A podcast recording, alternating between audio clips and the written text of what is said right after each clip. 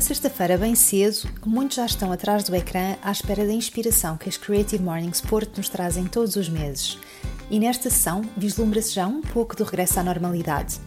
A versão 3.0 desconfina das manhãs criativas levou o orador convidado e apenas três membros da equipa ao temporada Coworking, um espaço de café e cowork na Invicta, de onde transmitimos em direto esta sessão da Creative Mornings Porto.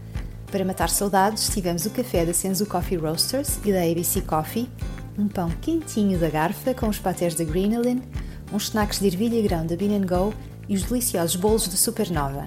Um já habitual e incrível pequeno almoço que deixou com água na boca todos os que ficaram em casa a ver bolinhos através do ecrã, numa sessão Zoom patrocinada pela Nomad X. Insegurança foi o tema debatido nesta Creative Morning Sport e não podia ter calhado em melhor altura. Confinamento, pandemia mundial, quarentena, estado de emergência, de calamidade e de alerta. Passámos por tudo isto nos últimos tempos. E a palavra de ordem agora é desconfinar. Mas de forma segura, claro. E criativa também. E quem melhor que o Rui Paixão para nos falar disto? Rui Paixão, nós conhecemos-nos em 2016? 17? 16. Boa questão. 17. 16. No Maus Hábitos. Foi, não Sentámos foi? assim a uma mesa de pequeno almoço também. Nós temos este ritual, é verdade, É verdade. com o Rui Reininho na altura. Com o Rui Reininho. E estávamos a falar eh, do teu trabalho. Quem é que tu és? Olha, primeiro acho que devíamos começar com esta situação que eu tenho aqui no lábio, não é? Ah, ok. Não fui eu. Não foste tu, não foi ninguém, mas só para contextualizar toda a gente, nasceu uma afta há cinco meses atrás e eh, exatamente, e essa afta foi piorando com trincadelas e, eh, e no que é que isto resultou? Numa operação em que tenho que tirar a glândula e portanto estou com quatro pontos no lábio, Ok. só para avisar. Pronto, mas estás a ouvir bem. Estou super bem, portanto acho que vai correr bem. Quem é o Rui Paixão? Quem é o Rui Paixão Palhaço? O Rui Paixão palhaço? O Rui Paixão não é palhaço. Oh, então, desmistifica-nos. sim, posso desmistificar. Uh, o Rui Paixão é uma pessoa, ponto um. E muito simplesmente uma pessoa. E não me considero palhaço porque acho que isso tem assim uma, uma carga demasiado pesada e, e que quero, e que eu não quero para me, para me contextualizar e para me dar o nome. Mas eu, eu começava por partilhar contigo uma, uma frase do Itz, que é, que é a frase que me, que me acompanha assim regularmente, que é I'm looking for the face I had before the world was made. Gosto muito dessa frase. Que é como quem diz, eu ando à procura do rosto que tinha antes do mundo ter nascido. E o Rui Paixão é isso, é um puto que, que tinha, que tinha 15 anos quando decidiu que queria ser ator, eh, porque comecei a fazer umas coisas na, na rua, em Santa Maria da Feira, umas viagens medievais, e comecei a ter eh, aquele bichinho de, epá, eu nunca fui bom a desporto. E, eh, e de repente sou integrado. Identifico-me tanto. É, não é? É aquela coisa do tu és, tu és o pior desportista do mundo, és o O cómico do último ser balneário. escolhido. O último, eu, eu chegava ao ponto de estar no banco, Mas tu jogavas basquetebol, não é? eu joguei sete anos de basquetebol.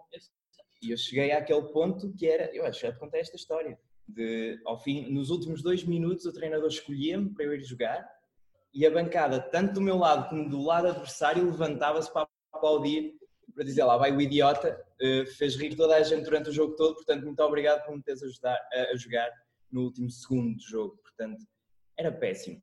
O teatro foi o único sítio de todos onde, onde eu me senti bem, onde eu me senti identificado, onde as pessoas vinham no fim dos espetáculos dizer de alguma forma, pá, tu, tu tens algum valor nisto, devias de investir.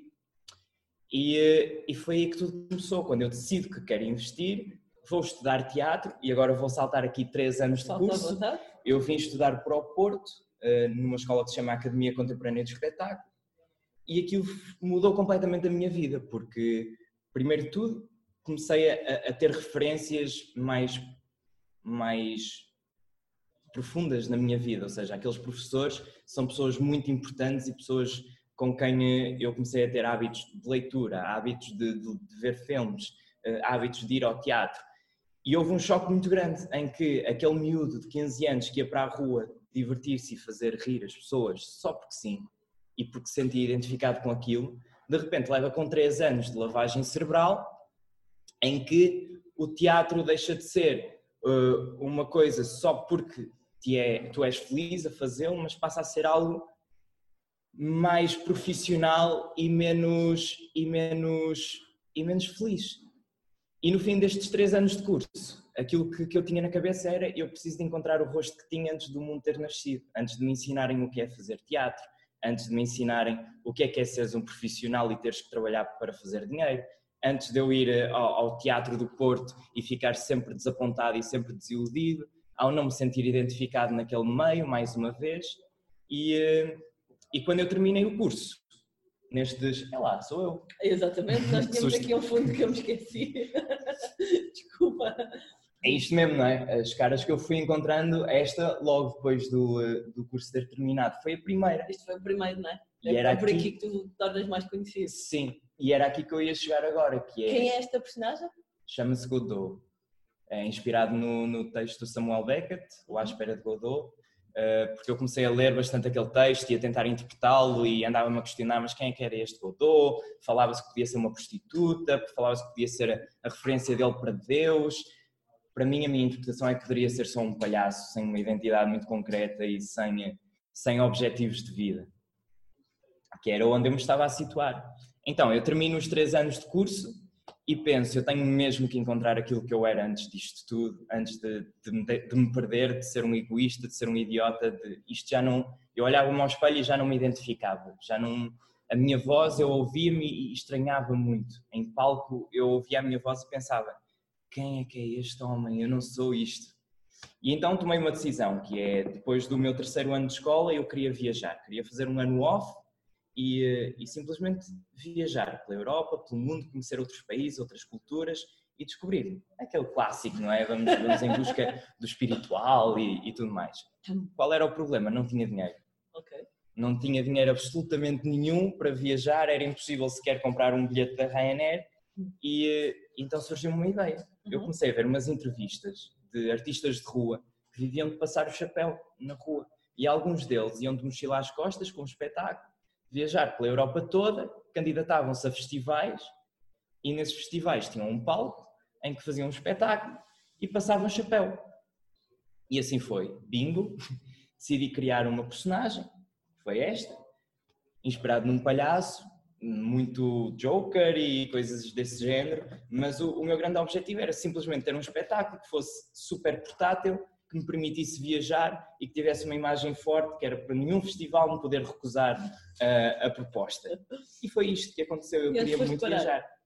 Olha, logo no primeiro ano eu estreiei isto no Imaginários, portanto foi aquele festival que, que aceitou patrocinar o projeto e depois comecei a viajar. O primeiro, o primeiro festival foi em Sevilha, fui de caminhonete até Sevilha, depois fui para Edimburgo, sem dormir em Edimburgo durante um mês inteiro, participar no Fringe Festival de Edimburgo, em que aquilo era literalmente passar chapéu para comprar um sneakers e, eh, e rezar para ter dinheiro para o autocarro, porque a nossa casa ficava muito longe, eu fui com um amigo, eh, e a casa onde estávamos tinha um rato de estimação que andava pela sala. É, quando nós chegamos lá, a, a, a senhora, eu falava muito mal inglês e ela disse-nos qualquer coisa do mouse. E eu, eu queria ser muito simpático com ela e olhei para o meu colega, tipo, ela disse rato. E depois, durante a noite, lá vi o bichito a passar e ela disse que era de estimação, mas não era. Eh, e pronto, foi isto. Comecei a viajar e, eh, e, e isto Como é que, foi a minha vida. vou, fazer um fast forward. Diz. Como é que chegas à China? Que é o que toda a gente quer saber. Ah, isto é logo assim? Eu chego à China. Já, já vamos ter, poder voltar Certo, para trás. certo, Como é que tu tá, tá, chegas tá, à tá. Como é que tu chegas ao Cirque du Soleil? Como é que tu chegas à China? foi novamente uma dessas loucuras, porque o que aconteceu foi que, e e dou-te o exemplo deste festival em Sevilha, de repente eu vou a Sevilha só porque quero viajar e acabo num festival em que, no fim do festival, descubro que ganhei um prémio de artista emergente do circo contemporâneo. De repente vou, vou não sei onde a um festival e vou a ver no, no- no calendário, no, no programa e tenho que dar um- uma talk, tenho que fazer uma talk, tenho que conversar com as pessoas sobre o meu trabalho e eu estava nem aí virado sobre o que é, que é isto de ser palhaço.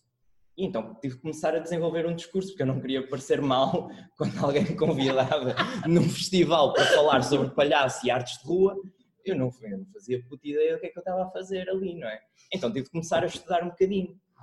E quando eu descobri que não sabia nada do que era ser clown, eu comecei a pensar quais são as referências que eu tenho para isto. E obviamente que todas as referências dos- das pessoas que inovaram nesta técnica me chegavam de uma forma mais imediata através do Circo do Soleil.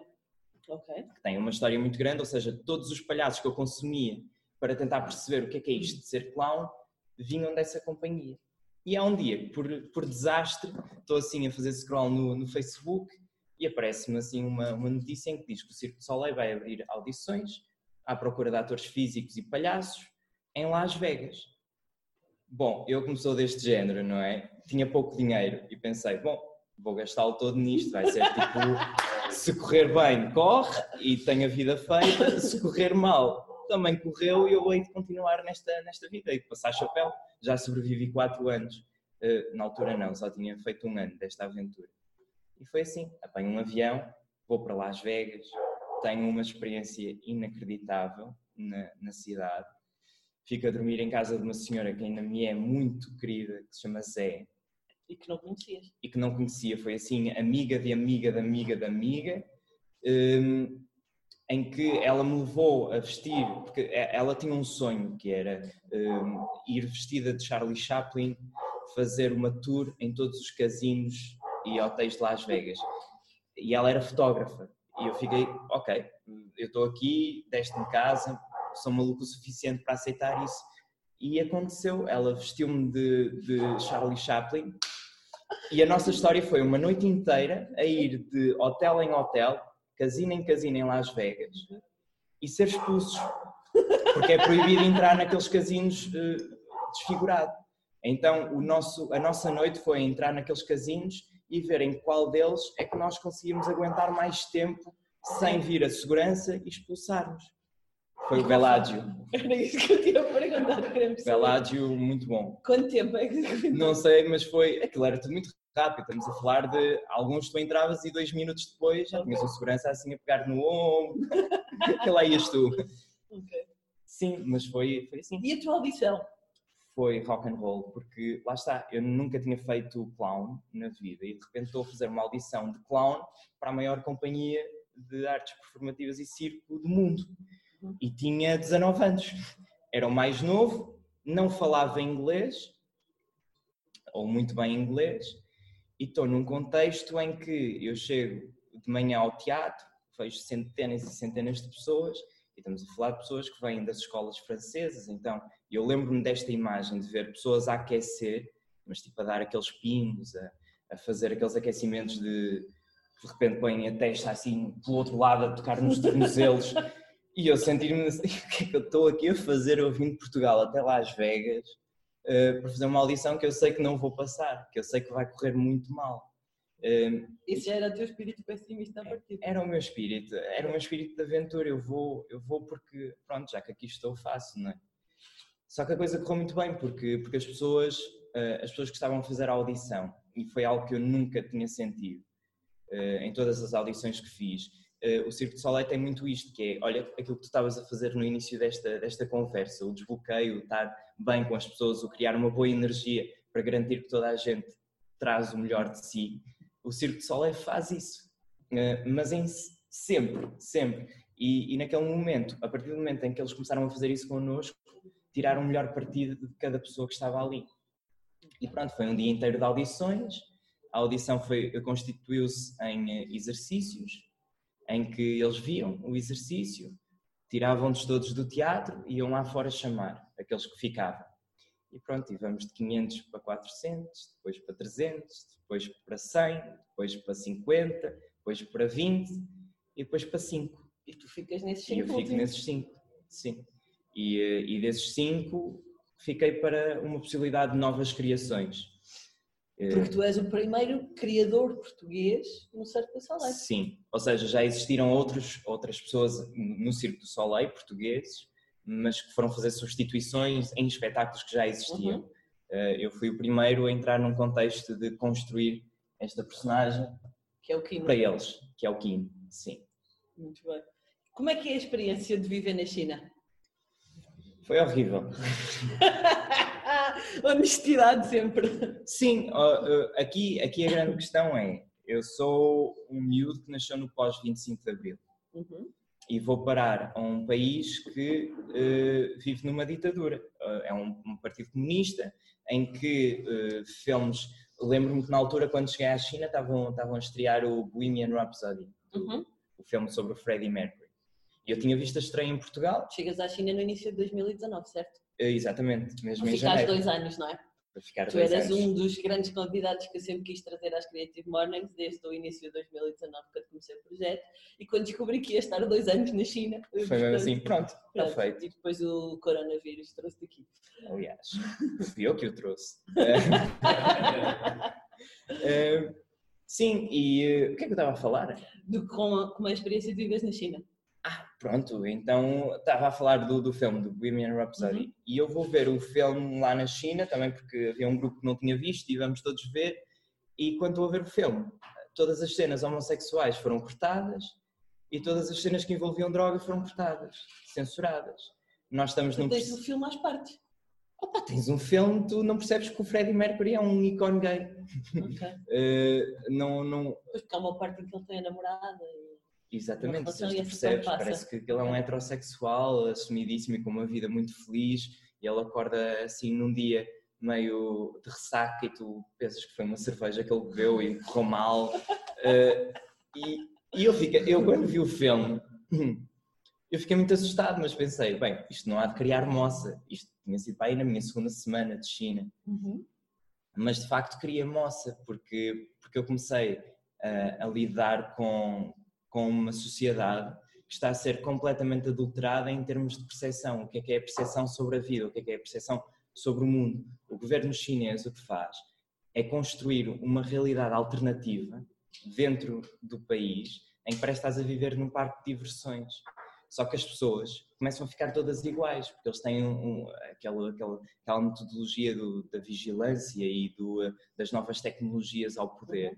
E isso transfigura por completo a sociedade. Então, a imagem perfeita que eu tenho para te dar do que é viver na China, agora, pelo menos na minha perspectiva, é viveres numa sociedade que se está a transformar em zombies.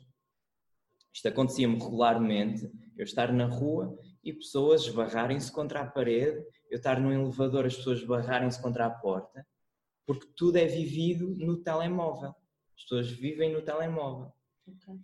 Fora isto, todas as questões que têm a ver com o que é que tu entendes sobre o mundo. A partir do momento em que eu tenho uma pessoa, uma, uma pessoa chinesa, que vem trabalhar comigo e que traz uma, uma t-shirt que diz I am a feminist, ao fim de três meses eu penso finalmente alguma coisa que eu posso conectar e pergunto então o que é que, que, é que, que é que tens a dizer sobre isso?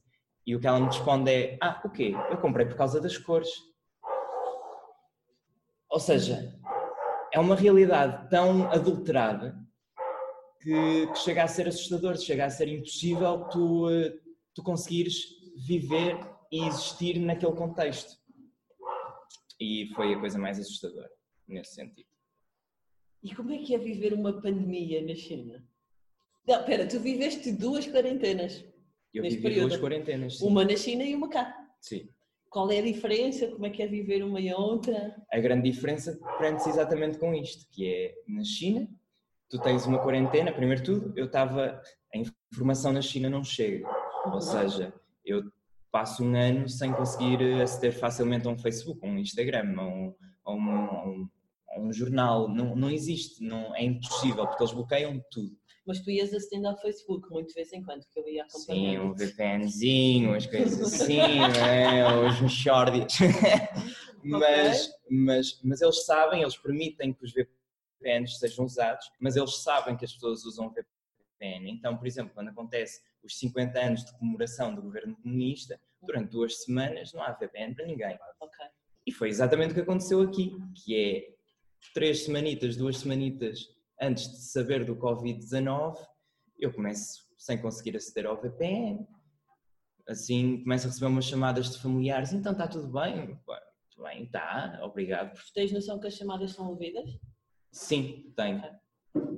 Tenho muita noção de que as chamadas são, são Não és a escutadas. primeira pessoa que eu conheço que esteve na China com essa sensação. Sim. E não é só uma sensação, chegou-me a acontecer estar a tomar eh, eh, um copo com pessoas eh, assim ligadas à, à estrutura eh, que me diziam logo a abrir, bom, como sabes, a conversa vai ser gravada, é, é este o nível. Ok. Sim. estás a falar de um país em que nós estamos num processo criativo com o Circo Soleil, que é uma companhia de entretenimento, ou seja, eles não fazem. Sim, internacional, mas uma companhia de entretenimento. O Circo Soleil nunca se destacou por ser uma, uma, uma companhia política ou que vá fazer uhum. intervenção com os seus espetáculos. E tens pessoas do governo a censurar partes okay. do espetáculo. Portanto, teu, a tua própria criatividade é censurada pelo governo. É. Okay. É. Eh, eu, eh, lá está, foi a primeira vez que isto me passa. Nós tivemos, lembro-me, os três primeiros meses de criação, construímos, tínhamos um guião montado, em que de repente há cenas que começam a ser cortadas, essencialmente as cenas do, do vilão do espetáculo, que era o primeiro-ministro do rei. Uhum. E a, a, justificação foi: não podemos passar a imagem de que o primeiro-ministro do rei ou o primeiro-ministro da China é o vilão do país. Então cortaram todas as cenas do, do, vilão. De repente temos um espetáculo em que não há maus da fita. Ah, parece lá uma coisa que parece ser um mau, mas não percebes bem qual é o cargo dele. Uh, ficou descontextualizado da história, por censura. E como é que é ter um processo criativo e de construção de uma personagem de raiz, como tu fizeste o Kim, com todas estas questões e interferências e desafios, não é? É mais desafiante, na verdade foi mais provocador, porque porque aquilo que me disseram, eh, ou seja, eu comecei a construir esta personagem um ano antes de começar a criação, portanto, esta personagem para uhum. ser construída foi um ano mais sete meses de processo. E, eh, e no início, quando começamos a falar com, com, com, a companhia, com o encenador, o que eles me explicaram é que este espetáculo iria ser o espetáculo mais teatral da companhia até agora, o mais tecnológico e o maior. Então tinha um grupo de atores muito forte e, e, e a maior quantidade de atores uh, nunca antes vista no circo. E a proposta que me tinham feito seria: este espetáculo vai ser extremamente político pela primeira vez, que trata do Oriente se juntar ao Ocidente e de criarmos raízes juntas, para além das nossas eh, divergências políticas e religiosas e culturais. E aquilo que queremos é que a figura que tu estás a construir, o Kim, eh, retrate os opostos disto tudo. É a única personagem no espetáculo que tem que passar um estado primitivo, que tem que ser a essência do ser humano, aquilo que tu podes ver que é, de facto, para, seres pessoa não precisas de, de, de, política, ou a política não deve estar à frente de tudo, política não é tudo, religião não é tudo. Há qualquer coisa que nos unifica e que é mais básico. E foi a partir daí que eu comecei a construir o Kim. Então, para mim, uh, ir fazer este espetáculo todas as noites num país como a China era essencial. Era essencial mostrar que uh, tudo bem, uh, ou melhor, tudo mal, eh, mas há qualquer coisa que nos unifica, há qualquer coisa que, que vai para além dessa política e que se trata de construir comunidade e de gerar amor e, e de nos conseguirmos interagir um, e de esperarmos um avanço a partir daí. E como é que isso te mudou enquanto pessoa? Mudou em termos de, de preconceito, acho, porque, porque é muito fácil, é muito fácil tu, perante, perante esta aventura, começares a ser preconceituoso e começares a, a, interagir de uma forma muito negativa com a sociedade chinesa. Um, e, e, fazer este espetáculo, fazer este processo de criação, para mim foi para além de estar a trabalhar com o Circo Soleil. Foi o Circo Soleil ter chegado pela primeira vez à China, construir um teatro numa cidade chinesa e ter toda a cidade uh, para, para construir comunidade. E isso para mim é o significado do porquê de eu querer fazer artes de rua neste momento, é este gerar comunidade. Então, o facto de trazermos pessoas que nunca tinham visto, eh, as pessoas na China não sabem o que é, que é um palhaço, não reconhecem a figura do palhaço. Então, então para mim, eh, eu estava a mostrar alguma coisa de novo para aquelas pessoas, estava a gerar-lhes um caos, que é, que é aquilo que eu gosto. Eu gosto de pensar assim: um mais um é dois. E isto é óbvio, não é? Há dois objetos, a soma deles dois dá dois. Mas a mim o que me interessa é tudo o que está entre esses dois objetos, que é o desconhecido. E, e trabalhar sobre esse desconhecido é trabalhar sobre o caos. E quando tu geras caos, quando tu crias um momento nas pessoas em que, lá, eu nunca reconheci isto na vida, o meu corpo não sabe estar perante isto, a minha, minha pessoa não, não consegue identificar racionalmente o que é que isto significa nesse momento gera-se uma emoção. E a partir da emoção gera-se comunidade, porque vais precisar do outro para te ajudar a perceber, vais precisar de fazer um esforço muito grande para entender o que é que estás a ver e, e vais descobrir e vais evoluir. E o Kino era isso, todas as noites. Era, eu, eu apaixonava-me, eu tinha 10 minutos de espetáculo no início que eram completamente improvisados. A, a lógica era soltem o palhaço, 10 minutos antes do espetáculo começar. E Sem a reação. Hã? Sem censura. Sem censura. Sem censura. E, eh, e a reação das pessoas era essa, era aquele quando viam, quando os chineses viam a personagem e viam a forma como ela reagia, que não era o normal da, da ópera chinesa ou de coisas mais ali as pessoas faziam logo e prendiam um fogo, eu percebia logo, pronto, está ganho. Está ganho. Agora, agora é desbloquear isto e, e, e, destruir e causar o caos. E como é que é deixar de fazer isso e vir para Portugal no meio de outro caos? Foi, foi muito ingrato, porque hum, para voltar à tua questão, a grande diferença entre estás num, num, na China a passar pela, pelo Covid-19 é que a coisa funciona por obrigação. Então, tu não tendo acesso à informação, primeiro tudo, tu estás num, num sítio em que não conheces nada, não estás a perceber o que é que está a passar, as ruas estão desertas, tens a polícia à porta, não podes sair, causa-te medo, não é? Aqui em Portugal foi o contrário. Aqui em Portugal há este sentido de comunidade. De repente surge o Zoom e estamos todos juntos, de repente surge o Instagram e estamos todos juntos. Uh, há, de repente tens uh, apresentadores de televisão e, uh, e das notícias, as figuras de poder estão connosco, ou seja, há um país que, que está de mão dada, independentemente da situação. Isso cria-te um conforto, cria-te uma segurança. Não te esquecendo de onde vais, tu achas que isso é de Portugal ou é do Ocidente, Europa? Eu, eu, eu acho que vem de, de tudo menos do, do, da frieza oriental. Okay. Uh, uh, mas, mas acho que quero acreditar que também vem um bocadinho de Portugal, porque somos conhecidos dessa forma também. E, e eu que costumo viajar bastante, uh, como tu sabes, a verdade é que Portugal é mesmo mágico e é, e é um cantinho na Europa que, que é especial. E não é por ser a minha casa, mas é porque, porque as pessoas são, são, são especiais e, e a cultura é especial e há um conforto, há um criar conforto, há, um, há comunidade. E eu gosto disso. E chegas cá e vais parar a um cordão sanitário. Eu vou parar. Eh, eu vivo. Ou faro. Sim, os meus pais vivem em Esmorias, não é? E, e quando dou por mim, assim. Primeiro eu fui para, para Lisboa fazer uma pois é, peça é, com o João Romão. Sim, e foi logo quando regressei da China, dei assim aquela pausazinha e fui logo disparado para o Teatro Nacional Dona Maria II. E lembro-me que estávamos a fazer uma conversa lá e, e uma das questões foi exatamente essa, vinda do público, é, então tu vieste da China, como é que, como é que foi e tal. E eu ri-me e disse, epá, se o Covid estourar em Portugal fui eu. Epá, e mal sabia que a coisa ia mesmo estourar a sério e, e levar-nos para o confinamento. E, eh, e foi isso que eu senti, essencialmente, foi, foi estar num, num lugar mais, mais saudável para se estar a passar por uma, por uma situação de Covid-19 e, e, quarentenas e, e tudo mais. Ali no meio disto tudo, quais foram as tuas principais inseguranças? A minha principal insegurança, e, e vem também do, do momento de agora, eh, essencialmente a ver com o excesso de segurança. Okay.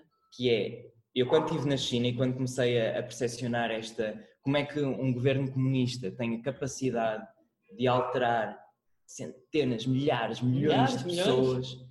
e, e comandá-las com, com uma lógica em que as transforma e faz uma lavagem cerebral tão forte ao ponto de a cultura chinesa, porque aquilo, aquilo que eu ia à procura era do, do que é expectável quando tu decides ir para a China durante dois anos, que é a cultura, a música, a experiência, sair de lá com, com super rico em termos culturais. Aquilo que encontrei foi uma China morta, a desaparecer. E a minha grande questão é, como é que isto é possível? Como é que, como é que o governo consegue adulterar assim a percepção das pessoas em que de repente só há uma forma de ver o mundo? E quando não é o meu espanto, quando eu começo a sentir-me um privilegiado por, por ser europeu e começo a investigar, chega à Cambridge Analytica e, os, e, e como é que uma empresa consegue levar o Trump a, a, ser, a ser eleito nos Estados Unidos, como é que uma empresa organiza através do Facebook marketing que promove uh, uh, o medo inglês e leva o Brexit a ser votado como sim. E eu comecei a ficar super assustado, que é, afinal não somos nada diferentes. É exatamente o mesmo. A única coisa que diferencia é que a China diz, nós somos comunistas e estamos a fazer isto. Estamos a adulterar a percepção porque acreditamos que no futuro estamos a transformar uma sociedade para melhor. Não concordo, mas que seja. Aqui, no nosso lado ocidental, eles não dizem, não assumem que estão a fazer lavagem uh, cerebral às pessoas e uh, através das novas tecnologias, que são as novas formas de autocracia, e isso gera uma insegurança muito grande, porque o que eu acredito neste momento é que a informação é tanta. Uh, eu tenho aqui um enxerto que depois gostava de te ler, de uma coisa, mas... Podemos acabar com ele? Sim, podemos acabar com ele, mas, mas é exatamente isto que é, o bem e o mal tu já não consegues bem definir. Tu já não consegues bem definir o que é que, o que, é que se está a passar concretamente no, nos dias de hoje em termos políticos. Uh, há, há, manifestações e, uh, e, rebeliões que parecem ser inofensivas e parece que não mudam. O, a malta da cultura vai para a rua e não é ouvida. Uh, contra o racismo, a mesma coisa. Parece que andamos a criar história e que ela não, não evolui, parece que estamos estagnados. E tudo isso, na minha perspectiva, prende-se exatamente com, com esta criação de percepções que são completamente fictícias e que são construídas por estas gentes eh, que promovem nada mais, nada menos do que o capitalismo, que é, é preciso estarmos num sistema que faça a máquina rodar, que faça, eh, que promova a venda e a compra. O resto pouco importa, a política acima de tudo. E, e isso é maior, o meu maior medo neste momento. Isso é que me gera insegurança, que é já não conseguir distinguir as coisas, estar a viver num mundo em que eu não, não reconheço. Eu vou à China e assusto-me, porque venho de fora e consigo dizer: epá, isto vocês não fazem ideia do que é que estão a fazer convosco, mas estou no mesmo barco. O palhaço que dá vida a vários personagens New Clown foi o primeiro português a integrar a companhia Cirque du Soleil como criador original. Foi em 2019, na China. Foi lá que Rui Paixão viveu a primeira quarentena. Chegou a Portugal ao mesmo tempo que o coronavírus e por cá ficou outra vez em confinamento. Experiências marcantes que sempre viveu de forma criativa e que partilhou com a comunidade Creative Morning Sport. De China para Portugal, Rui Paixão encontrou segurança e inspiração nos laços que a comunidade lhe proporciona, por cá, prometemos manter a criatividade em altas e regressar já no próximo mês com mais convidados inspiradores e manhãs criativas a partir do Porto para o mundo.